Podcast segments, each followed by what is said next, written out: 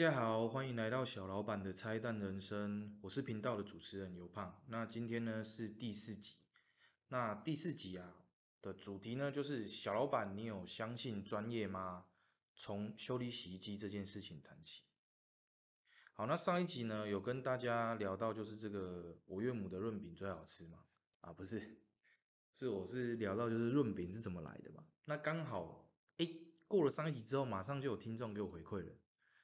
他跟我就是稍微简单说明了一下为什么要吃润饼，是因为有一个寒食节嘛。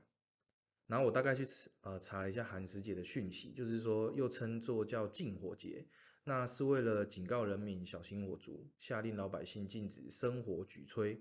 那因此呢，你不能开火嘛，所以说大家就必须要提早准备好食物，而这些这个准备好的食物通常都是冷食，也就是所谓的寒食。那之后呢，就演变成了像寒食节。那因为寒食节不能生火嘛，所以人们呢就会用饼皮事先去包裹我们已经准备好的食物啊，也就是大家熟悉的润饼了。所以就是为什么寒食节啊，其实后来已经没有分得很清楚寒食节跟清明节，我们就叫清明清明。那也清明的时候吃润饼，因此就变成清明跟润饼就画上等号了这样子。好，所以还没吃润饼的人记得赶快去吃哦。OK，那今天这一集呢，会跟大家分享两个小重点。好，我先分享第一个的部分。第一个部分就是说，在你展示你的能力之前呢，别人他会从你的回答、动作跟外观去判断你是否值得信赖。哦，那我刚刚提到了嘛，我举这个我们家修理洗衣机的例子。好，那我那个时候呢，基本上我是对这个机械一窍不通的人，大概我最会的就是只有呃把灯泡转开跟转进去这样子。OK，所以那个我我在幻想那个欧美的男生哦，会修车，会除草，那是梦寐以求的。OK，我想说，天啊，我自己怎么那么逊？好，那我那个时候洗衣机就坏了嘛，那洗衣机刚好在我们家二楼的阳台，然后那个时候每天就很奇怪，那洗衣机就故障的状况就是它会一直重复的加水跟脱水，加水又脱水，加水又脱水，就这样一直重复，重复久了之后啊。我什么时候知道就是它真的怪怪的？是因为我老婆突然跟我讲说：“哎，那个水费哦，怎么突然暴增那么多？”然后家里的那个抽水马达一直打，才发现说啊，洗衣机它好像感测有什么东西故障。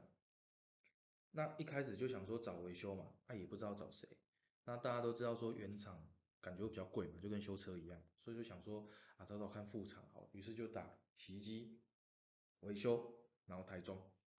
那你就跳出很多评价，我记得那个时候好像是这个什么台中家电维修中心还是什么的，就打电话过去问，我那他弄得很还还蛮正式的，就是你网络上有一个报修单，你要打你的洗衣机型号，然后哪一个品牌的，然后我记得我们家是格林，我就打了格林，然后跟洗衣机的啊型号，然后什么状况送出去，就有师傅跟我联络，啊师傅来了之后呢，我就哇感谢师傅终于要来拯救我们家的洗衣机了，非常的高兴。师傅一检查就说：“哎，你这个洗衣机的那个某个零件坏掉了啊，要五百块。”然后我说：“好好好，如果五百块会解决，就麻烦师傅，相信师傅就换。换了之后呢，哎，还真的恢复正常哎。但很奇怪，我就送师傅离开了。离开之后隔天，洗衣机还是又重复的注水、脱水、加水、脱水、加水、脱水，又请师傅来了。但第二次请师傅来。”请师傅来，我讲啊，师傅歹势歹势，搁甲你麻烦啊呢，我那洗衫机拢毋知影哪，搁搁搁出问题啊呢。啊，师傅就说啊，没关系，我来看一下。啊，不知道怎么弄弄弄，啊，又好了。很奇怪的，这个洗衣机怕师傅，这个师傅一来哦，就就好了。这样，师傅一走，它就坏了。就他离开之后又坏了。到第三次呢，这个洗衣机依然是重复的注水脱水，又是加水又是脱水。然后师傅整个就把后面都拆开了，底部就翻过来了。然后呢，就跟我说，哎。你这个脱水马达坏了，要换一个新的脱水马达。然后想说，哇，脱水马达坏了应该不少钱。我就问他说大概多少，他就说三千。那我想说，啊，不换也不行嘛，不换你就不能洗衣服啦，对不对？不能洗衣服，衣服脏了事小，太太生气事大嘛，影响家庭和乐，换。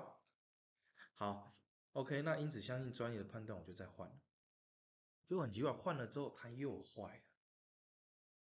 对。每天都在上演相同剧情的洗衣机，它又坏了。那我请的这个时候是副厂的师傅嘛？副厂师傅呢，他就开给了我一张三千五百元的收据，那收据上面呢也很负责任的就载明了保固两个月以及更换脱水马达，然后拍一拍洗衣机，就跟我讲说：“你放心啦，这个东元洗衣机哦，我们很常修。”那当下呢，因为我就感觉很很感谢师傅嘛，我就点头点头，然后就送师傅离开了，然后拿着他给我的那个收据跟保护卡，我就很开心的回到二楼，我想说洗衣机。换了三千五百块，应该是没有问题了。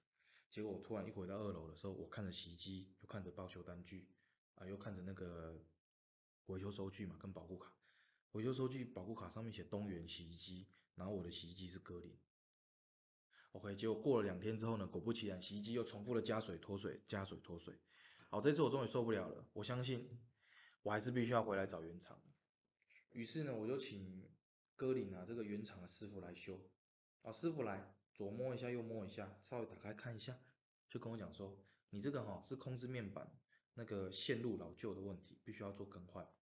啊，我说多少钱？他说一千两百块。哎，没有听错，他说一千两百块。好，换好之后呢，我到现在已经两年了，哎，都很正常。好，所以呃，这个感觉还蛮奇妙的，就是。你我前面花了三千五没修好，我后面花了一千二修好了。那到底是因为前面三千五修了呢，所以后面只需要修一千二，还是我一开始修一千二就可以了？哦，总共啊，我这次总共的花费就是将近快五千块嘛，四千七嘛。然后很有趣，刚好那一个时段又有一个新闻报说有一个人因为修洗衣机太贵，然后上新闻的事情。我朋友还听到我讲这个，还问我说：“哎，是不是你？”我说：“不是，不是，不是。”对，所以在这个问题之后啊，我就想到一件事情，就是说，到底什么是专业？那到底这个人专不专业？我要怎么判断？其实我事后回想起这件事情的时候啊，我就觉得啊，其实这个师傅他在回答我问题的时候，因为我太急着想要解决这个这个家庭危机了，不能洗衣服嘛，家庭危机的这个问题，我没有仔细去思考他跟我应对的一个过程。像最后他都离开了，他把东元哦，我家是歌林洗衣机，然后他讲成东元是他最擅长修的，不用担心。哦，那我也真好玩，我就没有仔细听出来，就送他离开了这样子。呃，在在这件事情上面，就是回应到我讲的第一个重点，就是说我还不了解他的能力之前，其实我可以从他的回答。以及他的动作，还有就是说他的一些外观啊，来让我判断我是否值得信赖。哦，那像呃有一些职场就是会必须要穿正式的服装哦，包含我所接触到的保险经保险经纪啊保险业，很多都会穿很非常正式的服装，就是为了让客户第一时间对你产生信任，因为他都还不了解你的专业能力。OK。那当然，现在网络很发达嘛，有很多可以了解对方专业能力的方式嘛，可能透过网络啊，或者是透过呃，你把这对方的方案抛到网络上嘛，你就知道一堆人会去给你一些建议嘛，你可能选出一个大多数的人都认同的方案，你就觉得说，嗯，那他的专业有一定的程度。好，那所以第一点呢，就是展示你的能力之前呢，别人会从你的回答动作跟外观判断你是否值得信赖。好，那第二点，第二点跟自己有关系。基本功课嘛是爱走了，可以降低你被当做潘娜的几率然后再来就是网络的好评是可以洗出来的。哦，再讲一次第二点，就是说基本的功课自己还是要做，我们可以降低自己被当成潘娜的几率。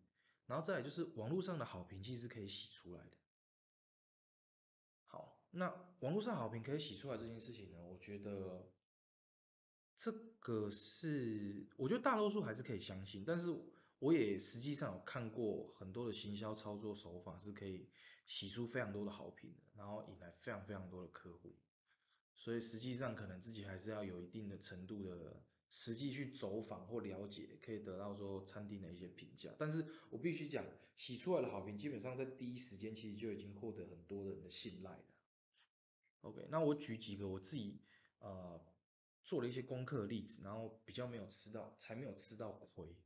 好像呃之前上一期有聊到，就是说，呃我的孩子是早产的人嘛，那当时台就是呃台中市呢，它有针对早产儿的一个补助，可那个补助其实很稀有。如果你本身不是早产儿的父母，你不会去申请这个；就算你是早产儿的父母，你可能也不一定知道。于是我就去公所那边就填了申请表，结果我发现一问，连公务人员他自己都不太知道。是我上网去下载的那个表单，我拿给他看，然后在早场的那个地方做勾选，问他说是不是这一项，他才去问他的主管，哦，他们的可能是公所主任吧，还是就是我忘记职称叫什么，才确认说，哎，真的可以跟市政府的社会科申请这笔早产儿的补助。那同时我们在早产儿的社团，我也发现说，哇，很多的家长其实是不知道的，我赶快把这个讯息抛到那个。呃，社团上面去有很多的家长，外县市我我就不清楚，但是至少台中市这边我成功申请到。对，因为这个其实对呃早产儿的父母或者是其他需要这种补助方案的呃人呢是非常大的帮助。好，那呃第二个例子呢就是新生儿保单，哦可以跟大家聊一下，现在网络上很多的罐头保单嘛，那你自己要做一点功课啊，不然业务员他规划你怎么知道对不对？他可能随便拿一个方案给你，就说这个是光头保单，你自己也要做一点功课嘛。虽然你很相信啊这个业务员，没错，就是因为你很相信，但是你更应该要去了解这个内容，这样更去支持你的信任。那你做了功课之后，你才知道说，哦，那他规划大方向基本上是跟你的需求是符合的，才不会说听他讲到最后面要理赔的时候，发现哎，怎么跟当初原本想的不一样。那像我自己第三个例子呢，是我不知道大家有没有买过三 C 产品。我是一个买三 C 产品的时候非常龟毛的人。我上网看了评价之后，我会去看一些设备的细节，然后会看一下说实际看影片，就是人家是怎么使用这个东西的。都看完之后觉得放心了，我会再去实体店看一下这个实体的商品，然后我才去做可能网络下单或实体选购的一个动作。那或者是像第四个例子。哦，这个是也很多小老板会碰到的问题，就是说你的一个品牌成立了之后，你可能会有一些特别的专利技术，或者是你品牌的商标，你想要去做这个保护的动作，别人才不能随便用你的品牌嘛，或者是你的关键技术就是你的核心啊，你的碳基讲就是赚钱的东西嘛，不可以随便就被卡比掉了嘛，所以你你要怎么去请？专利商标事务所帮你做申请，你也要大概了解一下流程啊。业务他会跟你简单说明，没错，但是你自己也要了解一下，说哦，原来申请商标是送出去了，哦，那可能会呃收到什么样的一个流程会卡住，然后怎么样会继续进行？那申请过了之后还需要担心什么样的问题等等的，哦，对，所以今天给大家做个小总结，那就是两个部分，第一个部分呢就是。在展示你的能力之前呢，别人会从你的回答、动作还有外观去判断你是否值得信赖。好了，第二个部分呢，就是说，就算你没有这方面的专业，但是基本功课还是要做，不然呢，你可能就会被当做潘娜哦。就是基本功课要做，可以降低被当潘娜的几率，好评呢是可以洗出来的。好，那今天呢，这样短短的分享就是我们的。呃，第四集的内容，那很高兴才做了几集，就有听众可以给我们一点回馈了，就是非常的开心。那也希望大家可以继续的听下去。好，各位拜拜喽。